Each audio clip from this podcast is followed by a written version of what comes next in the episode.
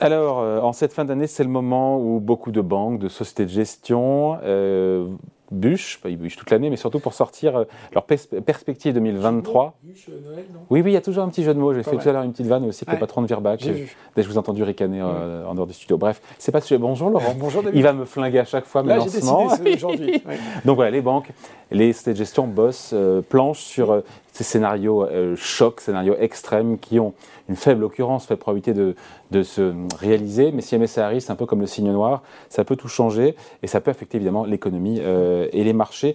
Euh, notamment, comme tous les ans qui se livrent à cet exercice, il y a Saxo et Standard Chartered. Euh, c'est de ça dont on va parler aujourd'hui. Mhm. Euh, donc 10, scén- 10 scénarios chocs pour la banque euh, danoise pour 2023. C'est ça, parce que comme vous le disiez, David, on commence à voir tomber les perspectives pour l'année 2023. Après, ce sont des perspectives, euh, on va dire, probables, crédibles, que font les grandes banques, les asset managers, sur l'évolution attendue des tendances sur les marchés et leur influence sur les différentes classes d'actifs. Et puis, il y a des acteurs qui font des scénarios un petit peu plus extrêmes. Et si, le fameux et si, et si vraiment, on avait des scénarios chocs, des choses, des surprises, euh, on parle de choc, c'est Saxo Bank, on parle de surprise, c'est Standard Chartered, banque britannique. Eh bien finalement ces choses qu'on n'a pas vu arriver et qui se matérialisent sur les marchés avec des conséquences souvent extrêmes. Euh, alors, on va parler de ces scénarios chocs, notamment chez Saxo. On va passer certains euh, assez rapidement parce qu'ils ont un rapport assez, euh, comment dire, euh, éloigné avec les marchés. Je vous en cite quand même quelques-uns qui étaient, euh, qui, qui- qui m'ont fait réagir, euh, notamment Saxo, qui envisage pourquoi pas, euh, au vu des menaces qui se développent sur le continent, la création de forces armées de l'Union européenne d'ici 2028, euh, financées avec un budget euh, considérable euh, et avec des obligations européennes. Alors quand on sait euh, les difficultés qu'on a à avoir une force de défense européenne unie, euh, qui, dont on parle, je crois, depuis les années 1950, bon, je suis un peu sceptique. Ils évoquent aussi euh, certains pays qui pourraient, pour se mettre euh, en accord avec euh, la transition climatique, les accords de Paris, interdire toute la production de viande d'ici 2030, ou encore celle qui me plaît bien, celle d'une coalition de milliardaires qui pourraient euh, proposer un nouveau projet Manhattan. Souvenez-vous, le projet Manhattan, c'était alors bah, le projet Manhattan, c'était le, le projet qui a vu naître la première bombe nucléaire. Là, ce serait un petit peu plus positif. Ce serait pour finalement trouver une nouvelle source d'énergie, en tout cas de nouvelles sources d'énergie pour satisfaire les besoins mondiaux, avec via finalement un, un espèce d'énorme fonds de 1000 milliards de dollars qui euh, voilà et qui trouverait des solutions. Et d'ailleurs, ils ont même trouvé un nom de code. Il s'appellerait Thirdstone. C'est pas mal. D'accord. Vous dites quoi? A third stone. Third La stone, troisième pierre. oui. Ah, ça, ça. Bon, après, euh, quand on voit les médias, comment les médias ont repris l'étude Oui. Saxo, tout le monde, enfin quasiment tous et toutes, ont mis en avant une Oui. info, enfin un scénario choc qui concerne la France, qui concerne notre président de la République. Exactement. Euh, je pense que beaucoup de, de- des gens qui nous regardent ont vu cette news passer en disant et parmi les scénarios chocs de Saxo, ce serait la démission d'Emmanuel Macron en 2023, euh, avec, euh, bah, on l'a vu récemment, cette difficulté à gouverner, notamment à faire passer les lois avec ce recours euh, 49.3. excessif que diraient certains au 49.3, et donc Emmanuel Macron qui rendrait son tablier euh, l'année prochaine Ce qui ouvrait la voie, possiblement. à l'extrême droite. Là aussi, euh, je pense qu'on peut mettre un petit indice de probabilité à, cette, euh, à ce scénario choc. Quels sont les scénarios chocs qui nous intéressent, nous, sur euh, les marchés et Ouais, l'économie ouais. Alors, il y en a plusieurs. euh, J'en ai retenu deux qui concernent peu ou prou l'inflation. Dans, dans une, en fait, il y a un effet direct. On a eu du mal à contenir l'inflation. On se retrouve dans des gouvernements qui euh, sont quand même dans une logique où, euh, bah, de tension, de crise géopolitique,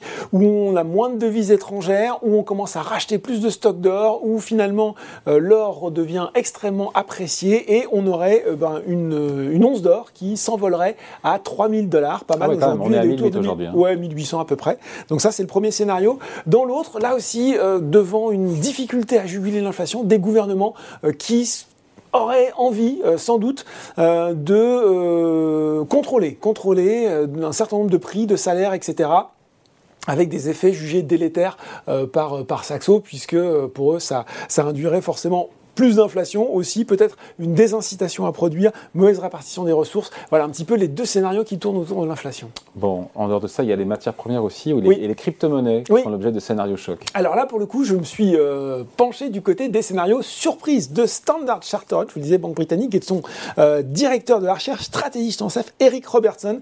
Alors lui, là aussi, on a vu euh, fleurir cette news récemment. Il voit bien le Bitcoin revenir à 5000 dollars. On est là aux alentours de 16 800 au moment où on se parle, David. Donc euh, une grosse désaffection du Bitcoin. Alors que parallèlement, lui aussi, eh bien, ça c'est intéressant à noter, il verrait bien l'or se réapprécier de, à hauteur de 30%. C'est un petit peu moins que dans le scénario de Saxo, mais ça nous amènerait aux alentours de euh, allez, 2400-2500 dollars l'once. Donc ça, c'est assez intéressant. Surtout, ce qui va nous intéresser, peut-être les automobilistes qui nous regardent, c'est les cours du pétrole, avec un scénario que Standard Chartered, c'est pas facile à dire, reprend euh, dans deux hypothèses, c'est celle finalement d'une euh, d'une euh, comment dire d'une récession plus grave que prévu, qui arriverait début 2023 assez rapidement et qui enverrait le pétrole au tapis. Qui enverrait le pétrole au tapis avec un double effet. Dans un premier temps, elle enverrait le pétrole au tapis parce que moins de demandes. La Russie, qui n'arriverait plus à financer ses dépenses militaires avec un prix euh, du brut qui s'effondre, serait obligée de déclarer un cessez-le-feu ou en tout cas de cesser les hostilités en Ukraine. On se retrouverait avec une prime de risque qui disparaîtrait et on se retrouverait, David, tout ça nous amènerait le prix du baril de Brent aux alentours de 78 dollars aujourd'hui vers les 40. Donc une chute énorme du baril de Brent. Ça ferait du bien quand on fera son. Alors, on aurait d'autres soucis, parce que ce serait la récession, mais en tout cas, voilà, au moins pour le plan, ce serait pas mal. Exactement. Sur les taux d'intérêt, sur les actions, mm. qu'est-ce que prévoit Saxo Bank et Standard Chartered Est-ce qu'ils prévoient des taux de la Fed à 10% Oui, bah non, c'est plutôt l'inverse. Là aussi, c'est Standard Chartered qui nous dit si on reste dans le cadre de cette récession, notamment beaucoup plus forte que prévu aux États-Unis, euh, on se retrouverait avec la Fed qui finalement serait obligée de faire euh, machine arrière et mm. peut-être là euh, de baisser les taux de façon assez impressionnante, 200 points de base, nous dit Standard Chartered, avec un message qui passerait de il faut poursuivre le resserrement monétaire à oh mon Dieu, il faut vite mettre des liquidités de façon à éviter un hard landing. C'est bon pour les actions, ça, non? Very hard de l'économie. Là encore, il faut voir ce qu'il emporte entre la récession. baisse des bénéfices et, et, baiser. On peut penser qu'effectivement, ça pourrait être bon pour les actions. Bon, avec tout ça, on est rhabillé pour l'hiver. Juste un, un, petit, un petit détail aussi, Standard Chartered qui nous dit potentiellement une chute, on va pas parler des actions, une chute des valeurs de la tech aussi qui pourrait se poursuivre euh, dans les scénarios chocs. Je rappelle, scénario surprise, hein, encore une fois, on va mettre tous les bémols parce qu'on va nous dire, ah, mais attendez, c'est n'importe quoi votre truc. Euh, chute, poursuite de la chute des valeurs de techno avec un Nasdaq 100 qui pourrait prendre encore 50, pour, qui pourrait perdre 50% sur l'année à venir, revenir vers les 6000 points, euh, en cause une baisse de, baisse de la demande des équipements, des logiciels, puis là aussi des hausses de coûts de financement, moindre accès aux liquidités qui pourraient pénaliser le secteur. Bon, tout ça est bien d'art. On se dit quoi euh, Que les stratégistes, ils ont, euh, bah, ils ont du temps libre et que. Ils travaillent pas. Euh, pour nous, ça fait, sérieux, pour nous, ça fait une bonne chronique, évidemment, mais euh, c'est tout c'est un peu trop gros pour que ce soit réaliste et pertinent Alors, eh ben, c'est intéressant parce que euh, Saxo rappelle, ils ont, ils ont vu la critique venir, que fin 2014, ils avaient prévu que le Royaume-Uni allait sortir de l'Union européenne. Fin 2016, que la valeur du Bitcoin était autour de 700 dollars à l'époque, il faut se le rappeler, allait euh, tripler. C'était plutôt pas mal vu. Moi, j'ai regardé ce qu'ils avaient évoqué en 2021 et j'ai retrouvé des choses intéressantes quand même, donc c'est plus près de nous euh, chez Saxo. C'était une chute de l'action de Spotify de 33%, alors elle a même chuté beaucoup plus que ça. Alors après les motifs c'était euh, pour eux le lancement d'une plateforme basée sur la NFT qui aiderait les artistes à récupérer la juste part des revenus de l'industrie musicale. Ça, c'était un petit mmh. peu, euh, un petit peu gentil. Bon, ce qui s'est passé, c'est la désévaluation des, valeurs de technologie et, qui a frappé toutes les valeurs de technologie et Spotify encore plus, moins 60% un, comment dire, un scénario très intéressant aussi sur Facebook où euh, Saxo 2021 disait attention, exode des jeunes, inquiets de l'utilisation de leurs données personnelles, bon ça bof, mmh. et l'échec de Meta à faire revenir dans son monde parallèle du métavers. Et ça, ça, ça c'est quand même plutôt très bien avéré parce que pour le moment le métavers en 2022 en tout cas ça a été une sacrée épine dans le pied de Facebook enfin de Meta, avec toutes les conséquences financières et boursières qui en ont découlé. Donc ça c'est plutôt euh, bien vu. Dernier point que j'ai trouvé intéressant aussi ils évoquaient la course à l'armement hypersonique. Vous savez c'est des missiles de nouvelle génération euh, qui favoriserait le fabricant d'armes américain Raytheon. Là aussi c'est pas franchement la course au armement c'est juste la guerre euh, c'est plus tragique. Mais on voit bien que les valeurs de l'armement de la défense en ont profité ce qu'on peut dire, David, c'est un peu ce qu'on disait en intro, ces scénarios choc, oui, ça fait une belle chronique, mmh. euh, leur, euh, leur, probabilité d'occurrence est assez faible, mais... Sauf si, sauf si, ça arrive.